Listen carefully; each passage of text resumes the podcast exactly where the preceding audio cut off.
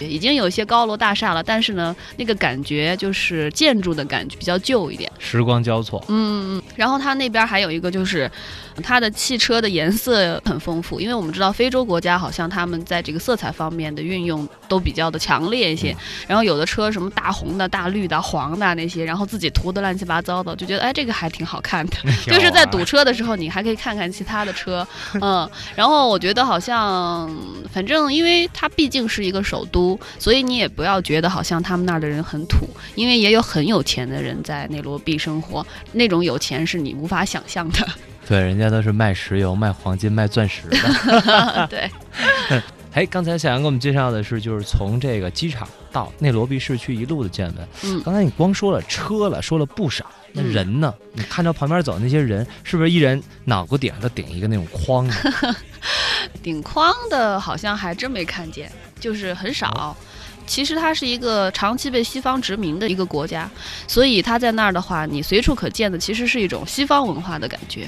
因为它那儿有上班族，我们可能平常就觉得嗨，就是那种大大咧咧、随便穿点什么烂褂子的，但是他去上班的人还是一样的，西装革履，很精神，而且很多小伙子都长得非常的帅。嗯，就是那种感觉。然后女的吧，她的体型要比我们亚洲人大出好几倍来，就是那样。我就觉得这个比较感叹，就是男人的身材都很壮硕、很健康、很结实。我觉得这个就是看在街上看的话就比较养眼。那你在内罗毕待了几天？在内罗毕就是可能待了有四天五天左右，其实四天四。天差不多，嗯，三四天吧，怎么都要有。哎，那都去哪儿玩了呢？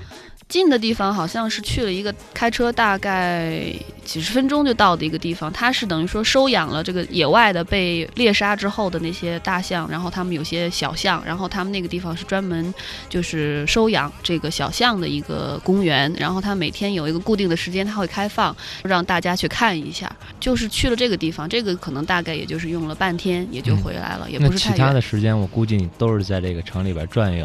我其实没去城里边，因为我是朋友帮我安排的行程，所以呢要照顾他的情况。他上班的话，那我就没有办法去，所以他上班的时间可能就是一般是游客可以出去逛的时间。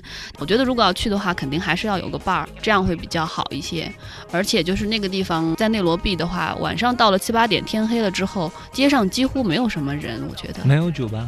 有酒吧，你可以去酒吧里边玩，但是怎么说呢？就有一些相对来说，有些区域，有些地方你是不可以去的。然后你去的酒吧可能就是西方人相对要多一些的地方，他们那边的这个西方人就长期居住的也很多。那你去这些地方的话，可能相对要安全一些。但是呢，我就觉得就可能呃，也就是一般的泡酒吧吧，反正好像感觉也就没什么特别的。你去了吗？嗯、去了一次，